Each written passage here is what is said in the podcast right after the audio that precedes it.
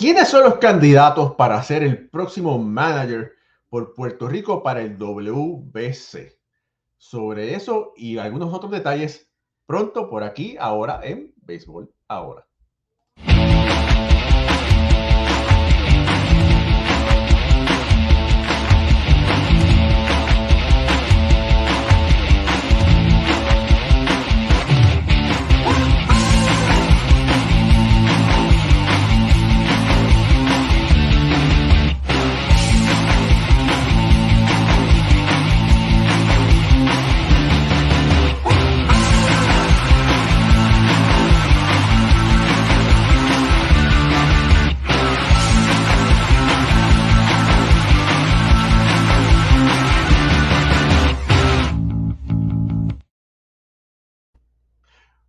Noches familia del béisbol, bienvenidos a otro programa más de béisbol entre amigos por aquí, por béisbol ahora. Mi nombre es Raúl Ramos, directamente desde New Jersey y me, acompañan como de costumbre Ronald Pucho Barrios, exjugador de béisbol AA de Puerto Rico y Ricardo Gibón, comentarista y escritor de béisbol. Sí, muchachos, el WBC aunque la gente no se ha dado cuenta, está próximo a comenzar. Cuando digo próximo, estamos hablando de que febrero del 2023, entre febrero y marzo del 2023, eh, lo que para muchos eh, combinados tienen que empezar el proceso de identificar sus eh, dirigentes, sus managers, sus timoneles, sus mandamás. Pero antes de eso, los países tienen que identificar su gerente general. Porque lo que muchos olvidan es que el gerente general, por lo general, nombra al manager y después de nombrar el manager es que se hacen los acuerdos con los jugadores para representar a sus países. Eh, por Puerto Rico hay tres candidatos que para mí son los que están al frente en la carrera, ¿verdad? Porque son un hipódromo, todos son grandes dirigentes, o pueden ser grandes dirigentes, ¿verdad? Eh, dos tienen experiencia, uno todavía no la tiene, ha, ha mallado muy poco. Y me refiero a Lino Rivera, que se ha probado grandemente en el béisbol del Caribe, se ha probado en México, Puerto Rico, Dominicana. Está Juan Diego González, que ha sido un manager campeón en el béisbol AA de Puerto Rico, que es una liga semiprofesional. También ha ganado oro en los centroamericanos y en los panamericanos. Es un dirigente campeón. Y bueno, y como dicen, el underdog es Javier Molina, que en este momento está en su último año de contrato, en su último año como jugador de grandes ligas, pero ya tiene un acuerdo para ser manager en Venezuela cuando se acabe la temporada en el béisbol de invierno. Anteriormente había tenido experiencia dirigiendo el sub-23 de Puerto Rico, el combinado de Puerto Rico. Ricardo Guibón, con las buenas noches. ¿Qué espera la gente en Venezuela de Yadier Molina? ¿El Salvador? Mira, la verdad es que se tiene muchas dudas. Y, de hecho, cuando, cuando se, se hizo el nombramiento de Yadier Molina, lo principal que sonó, en verdad fueron las dudas con respecto a, número uno, ¿qué pasará con Yadier Molina como ciudadano americano, eh, como persona que tiene limitaciones para venir a Venezuela? Porque si efectivamente se termina retirando, y esto fue en ese momento cuando se hizo el nombramiento, si efectivamente se termina retirando del béisbol de los Estados Unidos, entonces no tendría ninguna vinculación con la Organización de Grandes Ligas, por lo tanto, el Departamento del Tesoro, a través de su oficina, la OFAC, no podría limitarle a Yadier Molina y al Magallanes, que en este momento no tiene licencia para tener jugadores que eh, estén representados en el béisbol de los Estados Unidos. Ahí entonces, en ese momento, Yadier Molina podría jugar.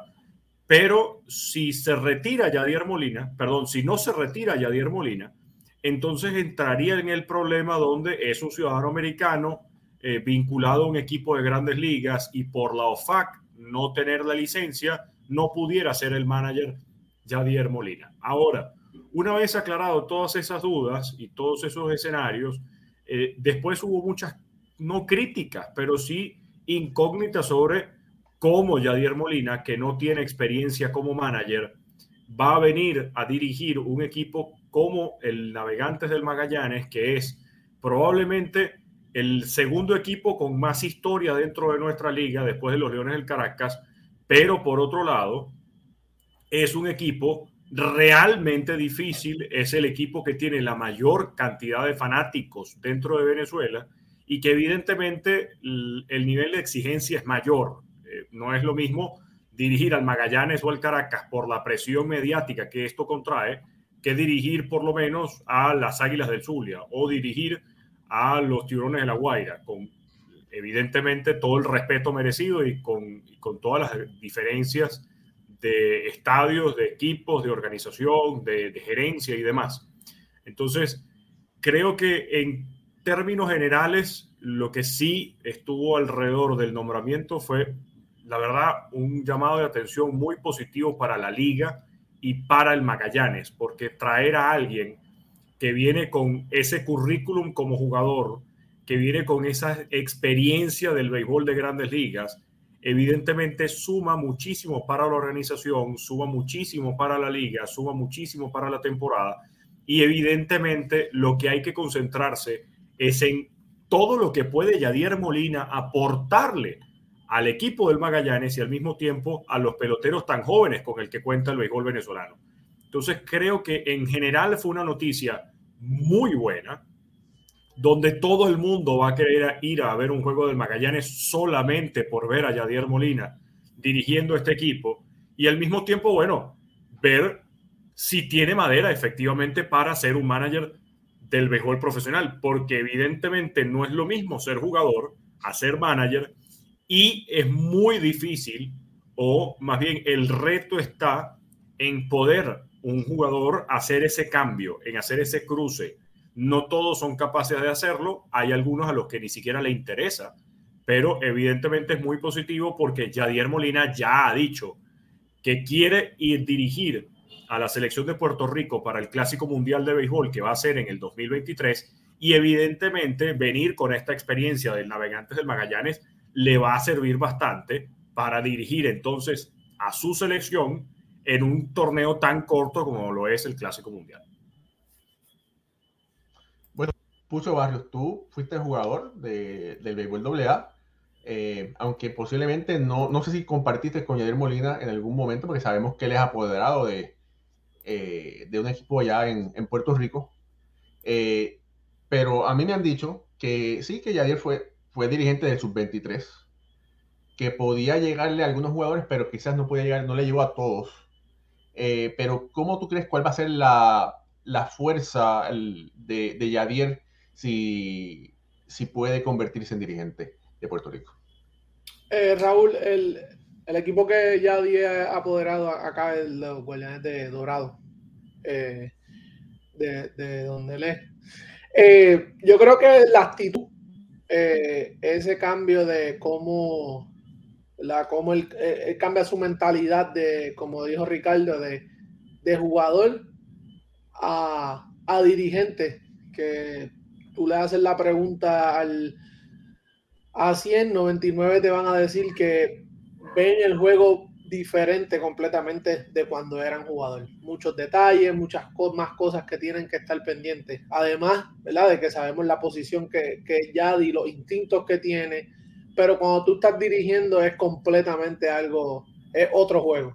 Otro juego, otras decisiones, más, más cosas, más movimientos que solamente eso. Y yo creo que el impacto va a ser en, su mentalidad, como él, como él, Le, eh, bregue con ese, con ese cambio para cuando los jugadores se le acerquen o le den crítica de cómo se sienten eh, que, en qué están cómodos, en qué no están cómodos, el tiempo de juego, no tengo tiempo de juego, en todas esas cositas ahí es donde él, es verdad, tiene que, y es como todo, es, tiempo, es práctica, es de, ver cómo se desenvuelve en esa área. Fíjate, siempre lo he dicho, siempre él es un líder en su equipo, él es un líder en todos los equipos que ha jugado.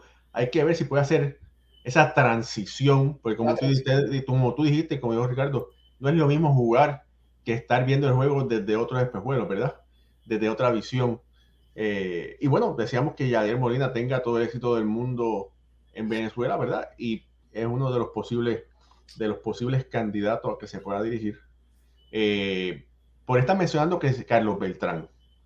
Fíjate, eh, Carlos Beltrán sí puede ser candidato, pero no tiene experiencia de, dirigiendo. Y yo no creo que sea beneficioso que el equipo de Puerto Rico traiga a alguien que no nunca ha dirigido anteriormente. La, el béisbol es el único eh, deporte que le da oportunidad a personas a dirigir solamente por el resumen y sin tener la experiencia. Lo, eh, hemos visto. Hemos visto eh, dirigentes que no tienen ninguna experiencia pero puso, alguien que no tiene nadie experiencia, lo vas a poner ahora tan rápido en, al frente de un, de, un de una lupa tan grande mundialmente. No creo, pero no nos puede sorprender. este, no creo que Beltrán sea la, pieza para, para nuestro equipo. más cuando, para la selección de Puerto Rico, más cuando ya han estado dos veces tan cerca ¿verdad? De, quedarse con el primer lugar. Creo que este clásico eh, vienen a ganar, lo que quieren es ganar. No, ellos van a irse con la mejor experiencia, van a irse bien, bien, bien preparados. Toda Mira, antes de, continuar, eh, quiero decir, ¿verdad? habíamos invitado al doctor Kile, que es el presidente de la Federación de Béisbol y presidente de la, del doble de Puerto Rico. Lamentablemente no puede estar aquí con nosotros, en algún momento vendrá y vamos a discutir, a ver, eh, el proceso, ¿verdad? Que tiene Puerto Rico para la selección del Mayer. Y una cosa es cierto, ¿verdad? Antes de seleccionar un Mayer, tienen que seleccionar un gerente general. Eh, y el gerente general, según me había dicho a mí el doctor Kile, es el que seleccionará eh, ese Mayer. Y me imagino que entonces el doctor Kile lo, lo probará finalmente. Eh, quiero que sigamos con los posibles managers y después podemos tirarnos a los posibles gerentes generales que son capaces para, para ostentar este puesto, ¿verdad? Anteriormente me habían dicho que para mayo, quizás principio de junio, se, se pensaba tener un gerente general. Hemos visto que eso se ha atrasado un poco. Eh, pero yo me imagino que próximamente, prontamente tendrán, mencionarán, designarán un gerente general. Mira, eh, otro candidato, si echando a Carlos Beltrán para el lado, me gustaría verlo dirigir, no quizás el WBC en este momento, me gustaría verlo dirigir béisbol profesional, béisbol organizado, eh, triple A, posiblemente Grandes Ligas, ¿verdad? Pero un candidato que, me, que es merecedor, eh, que tiene el resumen para dirigir a Puerto Rico es Lino Rivera. Eh, Lino Rivera es un manager que es sumamente respetado en todos los sitios donde ha trabajado. Fue exitoso en Puerto Rico. Fue exitoso en Dominicana. Ganó Serie del Caribe eh, en Dominicana. Eh, es uno, si no, eh, me parece que comparte con Marco Olivera el estándar en, en, en campeonatos ganados en Puerto Rico. Y bueno, de verdad que donde todos los sitios donde Lino ha, manejado, ha dirigido, ha sido un ganador. Lamentablemente no ha podido eh, dirigir en Estados Unidos, como había hecho, porque ha dirigido en México en diferentes plazas, pero siempre ha sido un ganador y sería meritorio Lino poder eh, tener esta posición. Hay que aclarar que ningún dirigente mayor de grandes ligas eh, puede ser el dirigente o el mandamás de un equipo representativo a una selección. Así que bueno, hay que sacar... Mientras esté en labores. Correcto. Hay que, sacar desde ahora, vamos a sacar a Lescora, eh, vamos a sacar a, a Dave Martínez, vamos a sacar todos esos, ¿verdad? Eh, a todos esos mayores, eh, porque no, no, que, no, no están cualificados, porque mientras que estés trabajando para un equipo de grandes ligas como dirigente, no puedes, no puedes ser dirigente en las menores. Eh, Pucho, Lino Rivera. Tiene el resumen, Lino tiene el resumen donde quiera que ha ido, como tú bien mencionaste, Raúl ha ganado eh, eh, República Dominicana, México, Puerto Rico, el Caribe lo, ha, lo ha dominado. entiendo que es un candidato fuerte, los peloteros lo conocen, lo conocen muy bien, muchos de, los muchachos que ahora mismo están en Grandes Ligas van a ser partícipes del, del equipo para el clásico eh, jugaron para él en algún momento, ya sea de novato o empezando en Cagua, en Carolina. Eh, y es un, es un dirigente de, los jugadores, un dirigente de los jugadores, como dirigente, como persona. Eh, es clase A.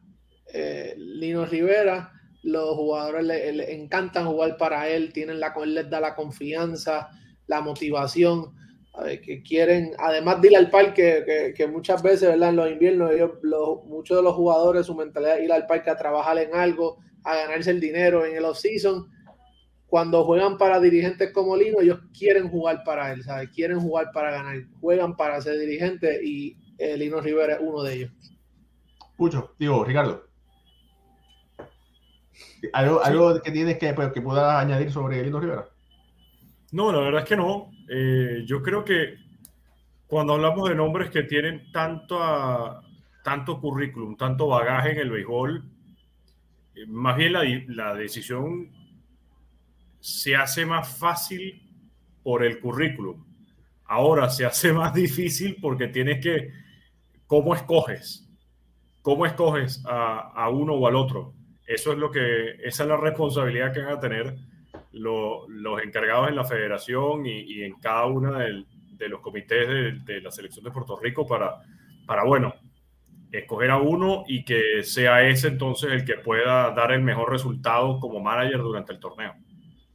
Bueno, mira, el otro candidato, ¿verdad? Que, que para es mi favorito, ¿verdad? Voy a decir, los tres son buenos, pero eh, pienso, en mi opinión, que Juan González, ¿verdad? que siendo el dirigente, el manager de Puerto Rico, ganó oro en Panamericano y Centroamericano, debería tener la oportunidad de dirigir a Puerto Rico en el, en el WC. Personalmente yo sé que en un pasado algunos equipos de grandes ligas se comunicaron con, con Igor para hacer eh, bench coach, eh, pero él declinó, él dijo en aquel momento que no se sentía preparado para hacerlo es interesante, ¿verdad? Que los que hayan habido equipos haciendo ese acercamiento. Eh, Igor ha estado dirigiendo los últimos años en el béisbol AA. Ganó un campeonato el año pasado. Y me parece que este año están todavía están eh, con. Sí, ganó, le ganó a, volvió, volvió a, el año pasado con los Grises de Humacao, le ganó a, a Sidra en la serie final, eh, que con Humacao no, no, no ganaba un campeonato hacía 70 años. Igor volvió a, darle otro campeonato y este año en la, sección, en la sección central le ganó, volvió a ganarle a los Bravos de Sidra con el equipo de Calle y están esperando ahora, están los muchachos de la sub-23, yo creo, en el premundial. Eh, la liga está pausada por eso. Ahora cuando terminen ¿verdad? las labores de, la selección en el premundial, pues vuelven a la, a la liga, los playoffs retoman su acción en el béisbol AA y pero ya Calle ganó su sección, ya Igor volvió a ganar. Bueno, los jugadores, ¿verdad? Semiprofesionales y los profesionales que han jugado para él en, el, eh, en los campeonatos le, han jugado duro, bueno, le, han hecho ganar oro en varias ocasiones. Y eso es algo que... Sí, y eso es algo que de, condecora, ¿verdad? Su, el resumen de Igor eh, fabulosamente. Y lo hace, bueno, merecedor de, de un puesto como manager del WC. Eh, Igor fue un gran pelotero, ¿verdad? Profesional. Aparece que ha podido hacer la transición en el dirigiendo semi-profesionalmente. Todavía no ha dirigido como tal béisbol profesional, porque la liga de AA es una liga semi-profesional donde juegan aficionados y jugadores profesionales. Pero bueno, internacionalmente ha hecho un gran trabajo. Ricardo. Sí, yo creo que también eh, Igor González puede ser el, favorito. Y me inclino más por lo que ha hecho Igor en su paso dirigiendo equipos y, y, todavía manteniéndose dentro del juego. Ahora, si tengo que escoger entre alguno de los tres, me iría o por Yadier o por Igor. Yadier porque probablemente le va a dar esa, le va a dar esa hambre eh, como manager directamente a los peloteros y al mismo tiempo es más cercano. Es ese pelotero que no se ha ido, que sigue siendo uno más del, de la camada y que está en grandes ligas actualmente. Ahora, si quiero aportarle experiencia y si quiero darle a alguien que más bien tiene más tiempo fuera del juego, pero eh, o viendo el juego desde un punto de vista más superior, creo entonces que me iría por Igor. Y me parece que por ahí se van a ir las opciones de, del comité que los coja. Mira, por aquí nuestra querida María López, saludos, dice, saludos, buenas noches, Igor es mi favorito. saludos a José Tirado, dice, Igor está dirigiendo el equipo sub-23 que está en México, o sea que es otra representación internacional de Igor, hay que ver cómo sale, ¿verdad? Y si eso es, lo sigue ayudando para poder ser parte o formarse, ser dirigente del WC. Mira, mira quién desapareció. Mira quién está. Mira, ese es el video que yo ya tiene show, pero bueno, saludos muchachos, saliendo del trabajo y escuchando el mejor programa de béisbol, béisbol ahora. Raúl, a mí me gusta Juan Igor González. Eh, por aquí, Noel de Gracia dice, Igor González es el caballo o Alex y Ovalino se lo lleven como parte del staff. Bueno, pudiera ser. Eh, Montoyo de Toronto, como es un dirigente de grandes ligas, no cualifica. Mira, otra cosa que también es interesante, eh, JM Ocasio dice que Robinson Cancel está haciendo un, buen trabajo en las ligas menores, también tiene experiencia dirigiendo en México, pero yo creo que Robinson Cancel está todavía por debajo. De, por lo menos, está, en mi opinión, está por debajo de Lino y de Igor. No, cuando tú ves el resumen de los, de los tres, Yadiel ya ha estado, ¿verdad? Eh, mojando los pies, ¿verdad? Con, la, con las selecciones y, y en el mundo de, dirigir y eso. Eh, pero no quitamos el, el, IQ y el resumen de Yadiel.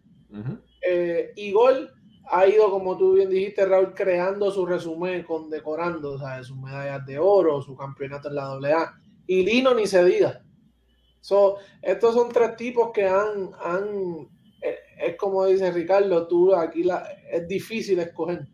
No porque no tiene opciones, sino que las opciones que tiene son bien buenas. Y, y eso hace otra cosa muy interesante. Mira, por aquí Jorge Morgado dice, y yo Espada, tiene el potencial. Yo Espada es uno de esos candidatos que se menciona para dirigir en grandes ligas en algún momento. Y sabemos que en otros WC coaches de grandes ligas han sido dirigentes, ¿verdad? Joe Espada, sí. Mira, si Joe Espada tiene el potencial de dirigir en grandes ligas, tiene el potencial también de dirigir en Puerto Rico y con ese sistema. Y ha sido coach ya por mucho tiempo. Sí, eh, muchos, muchos años en el, en el béisbol invernal. Yo creo que no hay por qué, ¿verdad? Tú puedes coger cualquiera de esos tres dirigentes y, lo, y puedes tener un cuerpo técnico, o sea, incorporando a Lino y a Adiel de, de pitching coach o en el bullpen, donde vamos a estar súper bien con el cuerpo técnico. no creo que haya. Y plus, muchos más que no, ¿sabes? Eh, Stephen, eh, el mismo Joe Espada, Joey Cora, muchos de los, ¿verdad? Que, que pueden formar ese, ese cuerpo técnico y, y, hacer una, una, buena selección. Mira, saludos a Walter Ramos que está conectado. Mira, Ulises Mesa está conectado. Saludos y bendiciones. JM Ocasio dice: ni Yadi ni Beltrán serán dirigentes de la selección de Puerto Rico. Igor González está en primera fila para ese puesto junto a Joey Cora, Joe Espada, Sandro Omar, etc. Amari Lozada dice Igor González. Gabriel López Beltre dice, el próximo manager en ser despedido será la rusa. eh, Super Beisbolero al máximo dice, Ricardo, ¿por qué no estabas ayer en el podcast de los Yankees? Eh, sencillo, porque no me invitaron. ya está, contestado. Saludos a José Cure, que está conectado también por ahí. Eh, dice JM Ocasio, dice, ya tiene experiencia como manager, pero no a nivel profesional. Sí, pues correcto, fue la selección. Eh, José Cure dice, es que José, José Cure es yanquista hasta la muerte. Dice, oye Raúl, solo una pregunta de los yanquis. si de los Yankees quedar primero en la regular, Cashman podría ser el ejecutivo del año en las grandes ligas. Ricardo, contesta sí o no. No. No, verdad? ¿Tú no crees? No. Es que. Ya Ricardo dijo que no, está bien. ¿Cuál es, cuál es a ver, mucho se ha hablado de Cashman, pero si a ver vamos, los equipos que, que ganaron la Serie Mundial del 96, 98, 99 y 2000, no los armó Cashman. Cashman entró en los Yankees, es verdad, muchos años antes, recién graduado de la universidad y trabajó muy de cerca con el departamento de escauteo de la mano de los gerentes generales del equipo. Pero al que toma la decisión final es el gerente general. Entonces, el que armó esos equipos no fue Ryan Cashman, se los entregaron a él en bandeja de plata. Pero la pregunta es si gana este año, no este el año, pasado. Claro. ¿Qué ha hecho Cashman de diferente del año pasado para acá? Bueno, eh, el equipo, cambió a Gary Sánchez.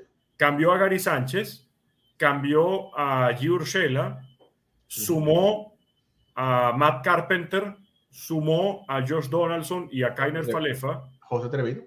Y a José Treviño a última hora. Pero seamos claros. Sí. No, espera, nadie, nadie esperaba los resultados. Nadie esperaba estos resultados de los, cambios, de los cambios, de los cambios, de los cambios, de los cambios. lo dijimos aquí al principio de temporada, Ricardo, que este año el equipo de los Yankees era mejor del, el del año pasado. Sin duda, pero ya va 44 ah, y 16. Bueno, sí, la, la bola de cristal no me llegó hasta allá. Pero eso, yo sabía, yo sabía que, eh, que, este equipo iba a tener un mejor rendimiento del año pasado, lo discutimos. Sí, claro. La gente, la gente se nos rió, ¿te acuerdas? Sí, yo me acuerdo de eso, yo me acuerdo de eso como si fuera ayer. Y bueno, estamos, estamos jugando inspirados. Pero, pero, de que si los Yankees quedan primero y que, que Brian Cashman lo hagan el ejecutivo, el ejecutivo del año, no sé, va a tener un chance, porque si ejecutivo y queda el equipo primero, va a tener un chance. Hay que ver qué otro. Eh, mira, Billy. Los Mets. Los Mets. el, GM de los Mets también, ¿verdad? Eh, pero bueno, hay que esperar y hay que ver. mira, JC Contreras dice: Saludos desde Ciudad de México, Raúl y Pucho, Ricardo, otra vez de vuelta. Ah, claro, no estaba muerto, andaba de parranda. Bueno, qué bueno que llegaste para acá para la parranda, porque imagínate, Saludos a Jorge, eh, Jorge Caraballo, nuestro amigo que está por ahí conectado, Yamil Benítez y Mr. Rating. Ahora sí, yo creo que ya saludamos a todo el mundo. Eh, familia, eh, miren, yo le iba a ver que nos regalará, nos regalara un like, pero me acordé de, un gran amigo, Iri Maldonado, que, que nos ve la mayoría de las veces en diferido. Y él me dijo, Raúl, no pidas que te regalen, que les regalen un like, porque ustedes se ganaron el like. Las cosas que se merecen no se regalan este, pide que, les den un like por el gran trabajo que están haciendo ustedes.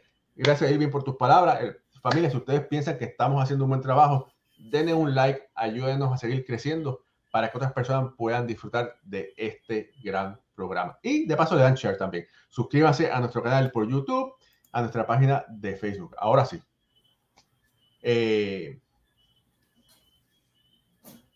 para gerente general de Puerto Rico, se mencionan un candidato a puerta cerrada, el señor Eduardo Pérez, que fue considerado para ser dirigente de los Mets, pero quedó runner-up detrás de Carlos Beltrán. Aunque Eduardo Pérez no está trabajando en una organización, sí trabaja para ESPN, ¿verdad? Y entonces lo que se busca de gerente general es alguien a quien los peloteros respeten, conozca el juego y tenga un acceso fácil a ello. Eduardo Pérez llena eh, esos puntos. Mucho. Buen candidato, eh, tiene el conocimiento, dirigió con Santurce en el 2016, si no me equivoco, campeón, llegó campeón con, el equipo de los cangrejeros de Santurce. Y con Ponce. Y con, con Ponce, eh, creo que no, no sería, ¿verdad? ahora mismo, a Escora no sé si estaría dispuesto para volver a ser el, gerente, no, no creo, pero entiendo que, Eduardo sería eh, una buena opción. No sé por qué él no ha seguido ¿verdad? Su, su línea de, dirigente, no sé por qué no tiró ¿verdad? al nivel profesional. hizo un buen trabajo aquí en el invernal en Puerto Rico. los peloteros, yo estuve bastante, o sea, estuve cerca eh, eh, ese año y, buena química en el clubhouse, lleva el equipo muy bien, sabe manejar la situación, los momentos malos los maneja muy bien, tiene el temple, eh, buen, buen, buen, buen dirigente y me imagino como gerente general será, será bueno también. Mira, por ahí están preguntando, ¿y Roberto, y Roberto Lomar como gerente del Team Puerto Rico? Familia, recuerden que Roberto Lomar está suspendido del béisbol de las grandes ligas. No creo que pueda, que pueda hacer esa función. Y tú no quieres tener a alguien que esté suspendido, ¿verdad? Para eso. Eh, por aquí eh, están también mencionando a Eddie eh, Romero, hijo de Carlos Romero, que puede ser otra, otra persona. Él es trabaja para, para las Medias de Boston. Puede ser también alguien.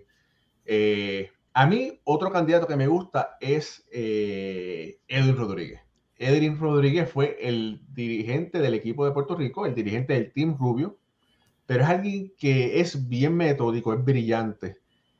Estudió ingeniería, eh, gerencia, y cuando con la capacidad que tiene Edwin Rodríguez es para ser parte, es para ser un ejecutivo de grandes ligas. Eh, y para mí sería un gran candidato, Ricardo. Sí, la verdad es que ahí sí me agarras por sorpresa porque desconozco, desconozco un poco sobre cómo se está llevando el proceso y al mismo tiempo quiénes han sido los anteriores que está buscando, en este caso para, para ser el gerente general. Entonces, cualquiera de las opciones que, que ustedes digan, creo que confío bastante en el, en el talento que tienen y en el conocimiento para, opinar al respecto. Mira, te la voy a poner fácil. Por ahí dice Jorge Caraballo, Celtics o Warriors. Eh, Warriors. Hoy, ¿te vas con los Warriors? Espérate, espérate. no, no, no, tranquila, aquí. Esto es un país libre, aquí podemos hacer hablar de cualquier cosa, no importa.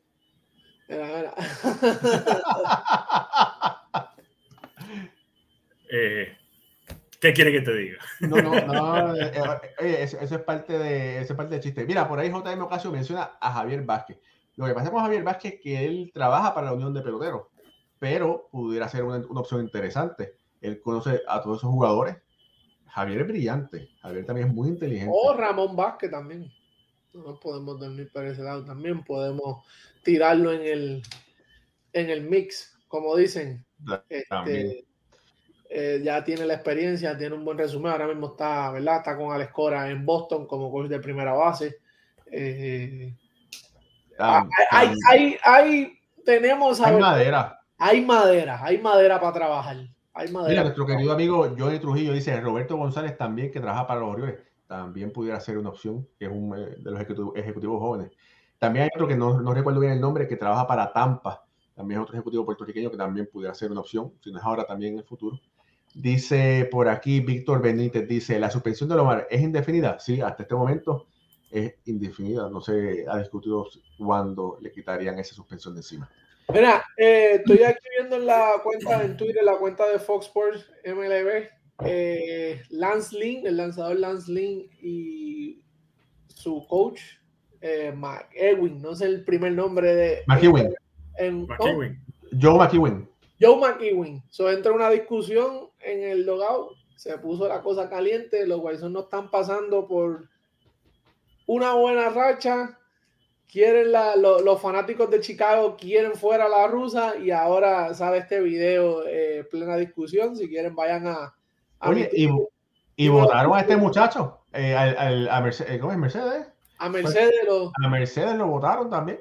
Lo pusieron en, en para assignment eh, no dio el grado luego ¿verdad? de esa, esa, ese buen comienzo que tuvo eh, el año pasado, eh, si no me equivoco. Entra el debate del 3 y 0 que se la sacó a, a, a, William Astudillo, a la Tortuga, cuando el juego estaba abierto. Empezó la discusión, entró en, ¿verdad? en polémicas con Tony La Rusa. Lo bajaron a la AAA y luego de ahí no volvió a ser el mismo. Oye, quiero decir, el jueves que viene se va a escoger un ganador de esta preciosura. Así que el jueves que viene, el día 16, conéctese al programa que se va a escoger un ganador. Usted se puede llevar esto. Esto es eh, cortesía de nuestro querido amigo Ed Palas, que es un gran pintor puertorriqueño. Eh, también hizo, mira, mira ya Pancho, hizo ya a Pancho ahí.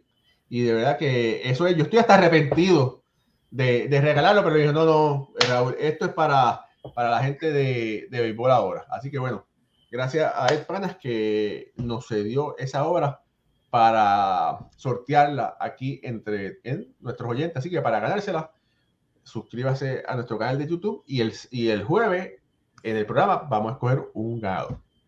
Más fácil que eso, imposible. No se lo puede. Mira, eh, hablando un poquito, ¿verdad? Pasando un poquito a la, a la, a la MLB como tal. Ricardo, te pregunto, ¿qué te parecen los White Sox a punto de finalizar esta primera mitad de la temporada? No están en buena posición, están en el tercer puesto de la, de la división central. ¿Qué esperabas de ellos? Bueno, era muy difícil ver cómo el año pasado un equipo que ganó la división sin ganar 90 juegos iba a poderse eh, o iba a poder mantenerse en una división que ahora los mellizos de Minnesota estaban comandando y estaban reforzados. Si no ganaste 90 juegos y aún así te quedaste con la división, ahora con un equipo que está más reforzado como son los, los mellizos y están jugando de la forma que están jugando, entonces no ibas a poder tener chance contra estos mellizos de Minnesota. Que estén jugando de la forma como la que están jugando eh, y que no se les estén dando los resultados puede verse en una mezcla de dos factores, porque también salió en, en las cuentas de redes sociales y sobre todo con beat writers de cada uno de los equipos, eh, las palabras sobre que ahora Tony La Russa no va a tener tanto control como antes, sino que ahora el equipo de operaciones de béisbol es el que va a estar empezando a tomar más decisiones eh, con respecto al juego y con respecto a la forma como se lleva el juego de pelota. Ustedes vieron en la entrevista hablando sobre eso mismo, que de hecho, pidiendo a eso, Ajá, dale, Ricardo. De hecho, a eso es lo que iba. Si a Tori La Rusa, manager, miembro del Salón de la Fama, eh, prontamente, si se mantiene en el béisbol, eh, puede llegar a ser el segundo manager con más de 3.000 victorias en toda la historia del béisbol. Si él está llevando el equipo, es porque él sabe llevar un equipo de béisbol y lo ha demostrado. Ahora, que el equipo de operaciones empiece a inmiscuir sus decisiones o que empiece a, a querer tomar más protagonismo de lo que hace un manager, entonces las cosas no van a estar bien. Y por eso las propias palabras de Joe Maddon, donde decía que el equipo de los angelinos entonces estaba queriendo utilizar más eh, personal de operaciones, más estadísticas y más sabermetría, que lo que estaban buscando era que prácticamente te tragues la sabermetría como sea y que no hay una, una otro camino si no es implementando la, sabermetría en el béisbol o las estadísticas sabermétricas, entonces ya va. El próximo manager de béisbol va a ser un recién graduado de, de, la Universidad de los Estados Unidos. Porque el manager, ¿para qué si tiene la sabermetría? Cuidado con esto porque, y esto lo hemos advertido por años, tienen años cuestionando las decisiones de los, de los managers y tenemos años sospechando que es que en verdad no son los managers los que están tomando las decisiones, si no es el departamento de arriba y le dice, haz esto, haz esto, haz esto, y el manager solamente lo que dice es cuando cambia un pitcher o a lo mejor eso es lo que puede hacer porque se le nota cansado. Eh, eh, ya son dos nombres y muy fuertes, Joe Maddon y Tony La Russa. Lo hemos hablado de que en muchas ocasiones son, es la gerencia, son las oficinas de arriba, lo que están dando las órdenes, son los que están dirigiendo desde arriba. El, el dirigente, el manager, lo que se convierte en un general de campo siguiendo las órdenes que le están dando. Eh, tienes que sacar a fulanito después de tantos picheos, este tiene que estar este más contra este otro, eh, y eso es lo que hay. Mira, el año pasado los Mets fueron un equipo que que tenía, tenían los jugadores, pero seleccionó Francisco Lindor, seleccionó Jacob DeGrom y se fueron Analytical Heavy. Eh, las, las, los lineups no los hacía Luis Rojas. Luis Rojas tuvo un, un, buen stretch que él empezó haciendo la, le dieron el chance de que hiciera la, la alineación y ganó como siete juegos seguidos. Perdió y dijo, no, vamos a, hacerle, a continuar haciéndolo nosotros. ¿Y qué logró los Mets? Votaron a Chili Davis al principio, principio de temporada. Trajeron unos batting coaches que eran analíticos, que si el Lonchango, el que si esto. Y bueno, eh, no llegaron a ningún lado. Este año hay un dirigente nuevo, nuevo en Box Walter, que es amigo de la analítica porque le, le encanta la información. Todo lo que sea la información, él le gusta porque la disemina y decide eh, cómo utilizarla. Y esa debe, debe, ser la labor de un manager. Y ya los Lochangos se fueron para el carajo. Cuando Eric Chávez llegó, llegó a los Mets y está haciendo un buen trabajo. La, la, yo, yo, yo, creo que la, aquí es, depende, ¿verdad? Cómo el dirigente pueda, hasta dónde puede hacer un pushing con, con dónde puede, hasta dónde él deja que la gerencia llegue, ¿verdad? En, en cuestión de sus decisiones. Eh, la analítica es un buen recurso, es un buen, una buena herramienta. Pero es que hasta qué punto el manager puede ser un pushing. El manager es un empleado más de esa gerencia. Exacto. Sí. Tú tienes que tener, tienes que tener el standing posiblemente, vamos a decir, de un box welter, porque mira, eh, vamos a decir, yo soy el equipo de los Piratas de Pittsburgh, yo soy el gerente general de los Piratas de Pittsburgh y Ricardo es un gran amigo que jugó béisbol. Y digo, Ricardo, me gustaría que tú fueras el dirigente, pero yo te voy a pasar los datos como tú quieres que, que se juegue el juego para seguir con la filosofía que van a seguir los Piratas. Y Ricardo nunca ha tenido la oportunidad de dirigir en grandes ligas. ¿Tú crees que Ricardo va a decir, no, no, no, no, no? no. Yo no, a mí no me interesa, yo, yo no quiero, si no es así. Y eso pero, es lo que pasa, que todos estos, estos nuevos dirigentes es la única oportunidad que tienen para poder dirigir el sitio grande. No, y, y, crear un nombre. Y a última hora, quienes juegan son los peloteros. Los peloteros son los que te tienen que dar el, el, el, el resultado. Y vimos el año pasado los mismos meses. Tú dices que la, ¿verdad? la alineación cambiaron de la no, pero no tuvieron salud. Uh -huh. Mucha, mucha lesión, mucha, ¿sabes? No, Lindor no tuvo un buen arranque. ¿sabes? Todo esto viene, viene, viene al caso.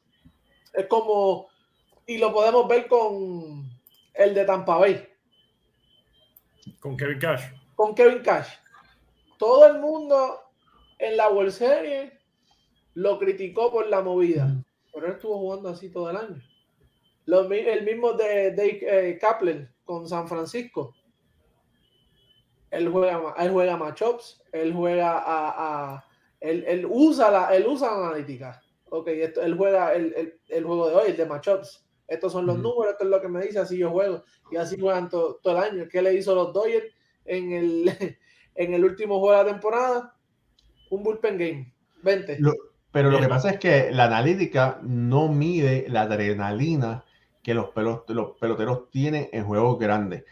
La analítica, te, mira, yo soy pro analítica, a mí me gusta la analítica. Eh, y la analítica juega muy bien un papel para una temporada larga. En una temporada larga, la analítica te va a ayudar, pero hay ocasiones donde tú tienes que llevarte por la intuición, eh, porque, porque este jugador sea zurdo y el lanzador, eh, porque este lanzador sea zurdo y el otro es un derecho, no necesariamente es un buen macho, porque posiblemente este es el caso de que nunca le ha podido bater ese lanzador. Mira, eh, es que poniendo ejemplos, voy a poner no sé cuántos, pero creo que son tres ejemplos que voy a, a decirles. En las 14 derrotas consecutivas de los angelinos, los angelinos no tenían a David Fletcher porque está lesionado uh -huh. y también perdieron a Taylor Ward, que había sido un jugador que estaba promediando más de 300 puntos con 10 cuadrangulares, que fue de hecho la sorpresa para esa ofensiva. En ese espacio de tiempo, Mike Trout tuvo 46 turnos al bate, solamente 7 hits y promedió 152. Shohei Otani tuvo 47 turnos al bate, 9 hits y promedió 192. Y como pitcher, lanzó para dos juegos, nueve innings, le hicieron nueve carreras limpias para una efectividad de 9.00. La culpa es de Joe Maddon, de las 14 derrotas consecutivas. No. Cuando Tony La Russa le da una base por bola intencional a Trey Turner para enfrentar a Max Monsi y que Freddy Freeman había avanzado a segunda por un wild pitch, ¿cuál es la lógica detrás del movimiento de La Russa? Bueno, Max Monsi está fresco porque acaba de regresar de una lesión. No ha estado bateando del todo bien porque está volviendo de una lesión. Y la noche anterior, Trey Turner me pegó un jonrón en el noveno inning, en un juego donde perdí. Entonces, ¿a quién prefiero enfrentarme? ¿A alguien regresando de una lesión o a Trey Turner que ha estado jugando todos los días? Independientemente del conteo, me prefiero enfrentar a Max Monsi. Ahora, salieron todos los analistas, todos los sabermétricos. Es que Trey Turner con conteo de una bola y dos strikes batea para 290 y tanto de por vida. Es que Max Monsi contra zurdos en conteo de uno y dos también batea para 300 de por vida. Señores, yo puedo entender que de por vida te ha ido bien en una situación pero eso no quiere, eso no significa o eso no te va a dar un paso más adelante en ese momento en particular, porque puede fallar y porque al mismo tiempo tienes en contra de que viene seguro de una lesión. Esa lesión no aparece en la sabermétrica. Esa lesión no te la mide una estadística. Entonces, ya poniendo esos dos ejemplos, tú puedes decir, es que la sabermétrica es muy buena, pero no es el santo grial, no es perfecta, no es absoluta. Tú necesitas a un manager ahí detrás. Igual que al, y lo voy a atar con otro punto, eh, el tema de la zona de strike automatizada. Los jugadores protestan porque ese picheo estaba en la esquina y a ellos no les gustó. Cuando la zona sea automatizada, ¿a quién le van a reclamar? Al sistema a la cámara que detectó que ese picheo pasó por del cuadrito. Van a romper la cámara. O, le van a reclamar a Major porque para su visión de la zona de strike no estaba. Señores, el factor humano está dentro del juego y el factor humano tiene que mantenerse en el juego porque por algo tenemos 150 años amando este deporte. Los managers saben lo que están haciendo y si lo contrataron, déjenlos trabajar si no los vas a dejar trabajar porque tienes a un grupo de muchachos que probablemente tengan entre 25 y 35 años, expertos en, en base de datos, expertos en manejo de estadísticas de información y cálculos matemáticos, entonces ponlos a ellos a manejar, ponlos a ellos a dirigir un dogout, a ver cómo te van una temporada, porque si los números entonces son los que van a regir el, deporte, eh, les pongo el ejemplo de Billy Bean, que tiene desde el año 2000 tratando de ganar un título de serie mundial y no ha podido nada más con números. Con una, le, ha faltado apoyo, le ha faltado apoyo. Pero, pero por eso, por eso digo que en una temporada larga la analítica te ayuda porque mira todo, mira el récord que ha tenido el, los equipos de Billy Bean, pero te hace falta el factor, te hace falta el extra para ganar un campeonato. Oye, Ricardo, eh, Fíjate, John Maidon, John, Maidon está disponible ahora mismo. Sería interesante verlo con un equipo de los Orioles de Baltimore el año que viene, si no contratan a, si, no, si los Orioles no contratan a Brandon Hyde. ¿A quién? ¿A eh, John Sí. Me encantaría. Me encantaría. ¿Qué te, parece, ¿Qué te pareciera él en ese equipo de Baltimore? Me encantaría. Me encantaría. Porque lo van a dejar trabajar. Los Orioles de Baltimore son un equipo que confía en un proyecto al que de verdad respeto mucho. Me gusta el, proyecto que tienen los Orioles porque confío en peloteros como Anthony Santander, confío en peloteros como Ryan Moncastle, confío en peloteros como Trey Mancini, como John Means, como el propio Jorge López, confío en peloteros como Dylan Tate, que ha sido muy efectivo como relevista. Y al mismo tiempo hay que evidentemente nombrar a Cedric Mullins, a un tal Atlee Rochman que se ha visto extremadamente bien detrás del plato y, cuidado, porque falta Grayson Rodríguez. Entonces, en lo que tú tengas esa camada de peloteros, todos formados en grandes ligas, cuidado, porque los Orioles de Baltimore pueden dar mucho de qué hablar. Incluso esta temporada, que todo el mundo estaba hablando, no, los Orioles van de últimos en la división, los Orioles van de últimos en la división. A los Yankees los barrieron y después a los Yankees les jugaron duro en Yankee Stadium. Después a Boston también le jugaron duro en, en Fenway Park. Entonces es un equipo que si no está completo, ya le está jugando difícil a los dos más grandes de la división. Entonces con un manager del calibre de Joe Maddon, entonces el cambio podría ser muy superior todavía al que ya de por sí estamos viendo. Entonces hay que dejar trabajar a un manager. Y la, la, la, experiencia, la confianza que le va, le, va a traer a muchos de esos peloteros. Eh, sabemos que, mira lo que hizo con los Cops, cuando John Maddon cogió los Cops, era más o menos así. Un proyecto de, muchos de muchos peloteros de su finca.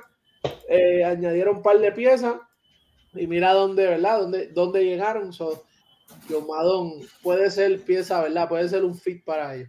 Mira, aunque habrán, dijiste algo muy interesante, finca. Los olores que no han sido exitosos en los últimos años, sí tienen una gran finca. Y esta es lo que va a ayudar a sacar este equipo. Ojo, tienen que, tienen que buscar, tienen que contratar algunas piezas claves que los hagan mejorar. Eh, posiblemente para, para, la temporada que viene, posiblemente un segunda base está, es necesario, ¿verdad? Porque en este momento tiene a Ron Odor, eh, pero hay que, ¿cómo es? Tienen que mejorar en algunas posiciones. Yo me parece que segunda base sería, sería de esos eh, dos o tres lanzadores de más experiencia. Eh, también los ayudarían bastantemente y bueno, con una, una Lee más maduro, sería de verdad que un muy interesante ver este equipo de los Orioles de Baltimore eh, Sionel, el cubano, está luciendo extremadamente bien. Eh, Jorge López está luciendo extremadamente bien. Y lo que me preocupa, lo que me preocupa es que estos jugadores están luciendo tan bien que hay que ver qué, qué equipos van a tratar de llevárselos en el mercado de cambios. Tal cual. Sobre todo Jorge López y, y el cubano, eh, Sionel, Sionel Pérez. Ajá. Eh, y bueno, aunque yo creo que Felipe Bautista es básicamente intocable porque es un novato, pero Jorge López y, y, Pérez me parece que pueden haber equipos buscando mejorar su, su picheo y se los pueden arrebatar. No es que los Orioles se lo van a dejar, dejar ¿cómo es? Este, los Orioles me imagino que irían si era un cambio que los beneficiaría en el long run, pero es algo que no me sorprendería. Pero ahí Ahí es donde me gustaría verlo, Raúl, y das en un punto clave. Si ellos obtienen o si ellos van a ceder a estos peloteros, evidentemente van a buscar algo en el largo plazo. Y, y hasta qué punto entonces tú estás buscando el largo plazo, porque ya tienes los peloteros en el corto plazo. Más bien, creo que sería un momento para que los Orioles pudieran perfectamente decir, epa, ya yo me cansé de ceder peloteros me cansé de ser un equipo vendedor, yo confío entonces en el proyecto que tengo, no me voy a involucrar mucho en el periodo de cambios, más bien, si busco algo, es donde yo salga beneficiado ahorita y sea el otro el que salga beneficiado a largo plazo. Le puedo ceder a alguno de mis prospectos dentro del top 10, top 15, pero busco entonces a alguien que me pueda ayudar ahorita y que se mantenga conmigo en los próximos años porque así con las granjas que tengo subo y me equiparo con todo el mundo. Es decir, mm, quitarse esa mentalidad de, no, ya perdí y ahora entrego. No, es que empieza a ganar desde ahorita. Sí, buscar uno o dos, dos, dos piezas, ¿verdad? Eh, clave. Jugadores que estén, uno por lo menos que esté en su prime y uno o, dos, ¿verdad? Ese bullpen, eh, tener tipos que han dejado sus mejores años, ¿verdad? Desde su pick atrás, pero que todavía tienen en, el tanque que te puedan ayudar a ganar el juego y, jugadores con experiencia, que es algo que va a ser una buena combinación con todo el talento que tienen. Ojo, ese equipo de Baltimore, ¿verdad? Está solamente a seis juegos del wild card. Y uno dice, ah, seis juegos, pero bueno, tienen un récord, ¿verdad? Lamentablemente de 26 y 35, pero este año yo no creo que lo van a hacer. Pero seis juegos eso es, eso uno o dos jugadores claves que tienes que traer para llegar a unos, llegar a unos huecos y estás cerca. Así que bueno, hay que ver el año que viene qué va a ser ese equipo de Baltimore, este, Elias, eh, porque va a estar interesante. Mira, eh, nos queda poco tiempo, pero mira, por aquí eh, José Chelo Delgado dice, saludos desde Canóvanas, tengo una pregunta, ¿habría una posibilidad de que Wilson Contreras llegue a los Mets? Yo lo dudo. Están, hoy estuve leyendo un reportaje que salió en la, en la página de MLB en los, las piezas de jugadores que ¿verdad? podrían ser buenos cambios. Y Wilson Contreras, ¿verdad? Mencionan que uno de ellos es un pelotero que eh, entra está en su último año de, de arbitraje. Y, perdón, y este año lo que está cobrando son 9, 9 puntos algo, 9, millones 625. 9 millones 625 y sería un pelotero rentable. básicamente ellos pagarían el sueldo lo pasarían a otro equipo, ganan algo y después quedaría gente libre para, para la próxima temporada. Eh, pudiéramos ver algo. En los mes, no creo, está, eh, está Macán, eh, está Tomás Nido. a, Macán le queda, dos años. Sí, es recién. Y, y, Nido es reemplazable, pero por él las menores viene un venezolano, que es un tanque de guerra. Francisco Álvarez. Francisco Álvarez, pero tú quieres abrir, tú no necesitas salir de Tomás Nido. Tomás Nido ha, demostrado que es un tipo que es, del que tenía, o sales de Macán, le quedan dos años. Eh, Tomás Nido te ha demostrado que puede ser un buen backup. No hay necesidad de salir. Y tienes a Francisco Álvarez que está, ¿verdad? A punto de, de Pero, pero por eso tienes a Macán, entonces le queda dos años de contrato. ¿Qué vas a hacer con él? ¿Cambiarlo para otro, para, o sea, no, no, hay espacio para contar en este momento, por lo menos en los meses, en mi opinión. Sí, en los Mets no hay espacio. Y, de hecho, lo comentaba en la transmisión de los cachorros el sábado. Y no, ayer. Ayer en la transmisión de los Yankees, a los Yankees y los cachorros. Eh, yo veo difícil y yo veo turbio el, futuro para Wilson. Porque si los cachorros de Chicago tenían tres peloteros, Anthony Rizzo, Chris Bryan y Javier Baez. Con ellos tres ganaron la Serie Mundial. Ojo, incluso con eh, Wilson Contreras cerca. Si a ellos tres no lo lograste mantener, que eran ellos tres, eran lo más cercano a lo que vivieron los Yankees con el core four de Posada, Pettit, Rivera y Jeter. Y bueno, Corsor, que debió ser 5 porque Bernie Williams tiene que estar incluido dentro de, esa, dentro de esa alineación. Pero si tú tenías a estos tres peloteros y saliste de ellos de primera cambio en la misma temporada, entonces ahora sí quieres formar un equipo alrededor de Wilson Contreras. No lo veo. Y, lo vas a y si lo vas a cambiar, Evidentemente Wilson Contreras sería el pelotero más atractivo en el, en el periodo de cambios. ¿Qué equipos pudieran estar necesitando un receptor y que puedan pagar el salario de Wilson Contreras para el año que viene? Eso, Eso me quedó difícil. Porque a... tener un equipo de alquiler, o que, perdón, que Wilson Contreras se vaya, por ejemplo, a Oakland y Oakland entonces entregue un berenjenal de, de prospectos a los cachorros, para que entonces al final de la temporada Wilson lo que hizo fue jugar 60 juegos con los, con los Atléticos y firma con otro más adelante, entonces salió perdiendo Oakland. Sí, a mí me parece, a mí me parece que, ¿sabes qué? Vamos, vamos a, tocar esa asignación para el jueves.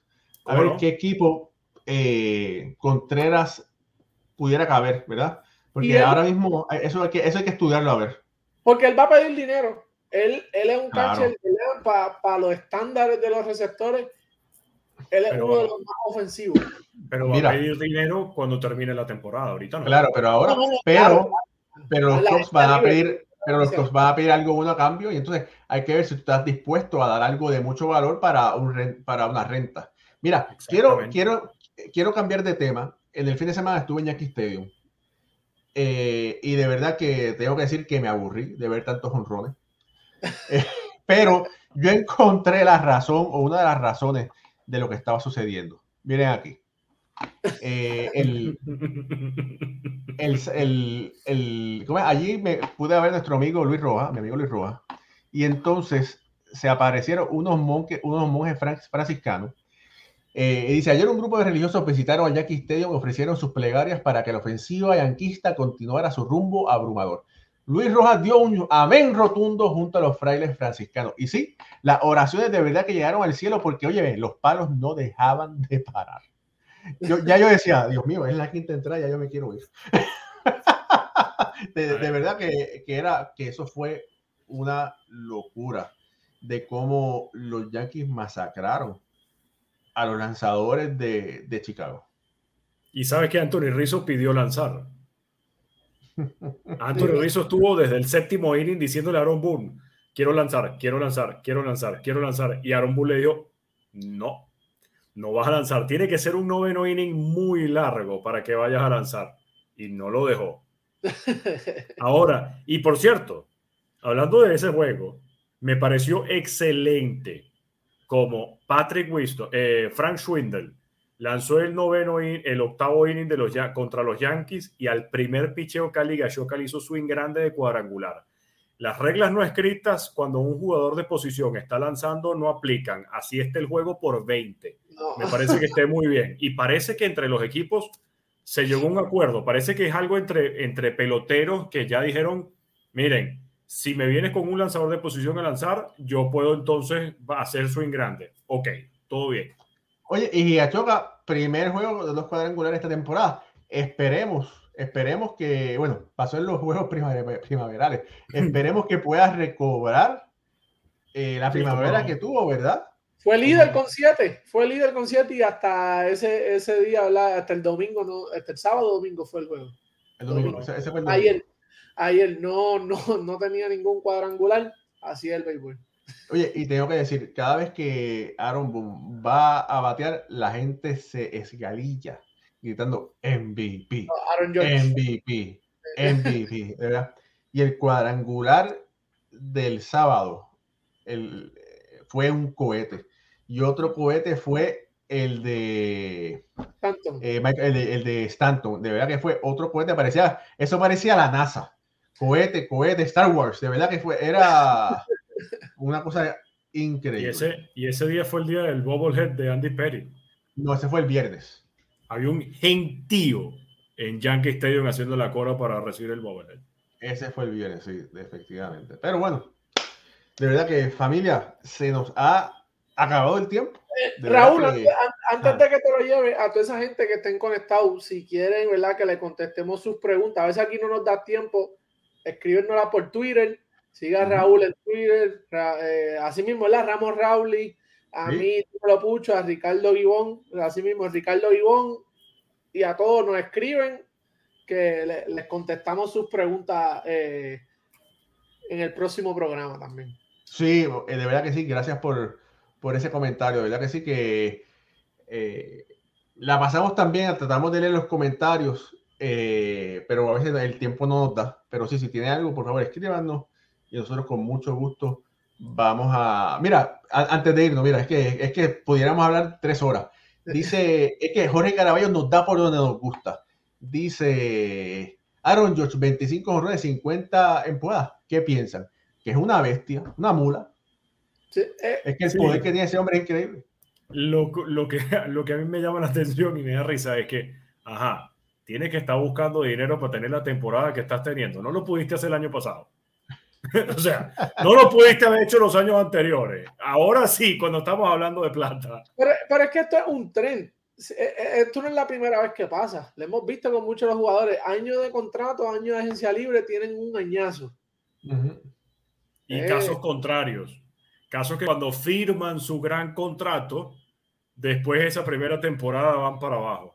Pero oye, el año pasado fue un gran año para Josh que batió 39 honrón. Sí, claro, pero. Lo, que pasa es que cuando están libres de lesiones, si, si están libres de lesiones, cualquier cosa puede suceder. De verdad que va a tener un, un año increíble y bueno, gracias a Dios, eh, lo está replicando esta temporada. Y me encanta lo de Matt Carpenter. Después de todas las críticas que tuvo y esto es todo lo que se dijo, ¿cómo va a ser posible? Matt Carpenter batea 191. Matt Carpenter no batea. Y ahí está. Siete hits con los Yankees, seis son cuadrangulares y un OPS por encima de mil, un slogan por encima de mil y el tipo hace desastres bateando. Muy bien. Además, excelente jugando la en la tercera base. Bueno, yo creo que, bueno, Ricardo, si no hay mucha molestia, por favor, despide el show. Yo tengo el honor. Por favor. ¡Wow! ¡Qué bien! Bueno, no se diga más. Por favor, eh, les agradezco y en nombre de Pucho Barrios en Puerto Rico, este señor en Caracas, Venezuela y el más importante, nuestro Big Boss, el General Manager, el Brian Cashman de nuestra organización. Ah, ya, ya me chavaste ahí. Ramos Rauli, que está, Raúl Ramos, que está en New Jersey. Les agradecemos su sintonía. Recuerden escribirnos en nuestras redes sociales cualquier duda que tengan. Estamos al clic de distancia de ustedes y nos vemos el próximo jueves en una nueva edición de Béisbol Ahora a las ocho y media de la noche, donde ahí estaremos con mucho más béisbol para ustedes y por ustedes. Un millón de gracias. Y dale like.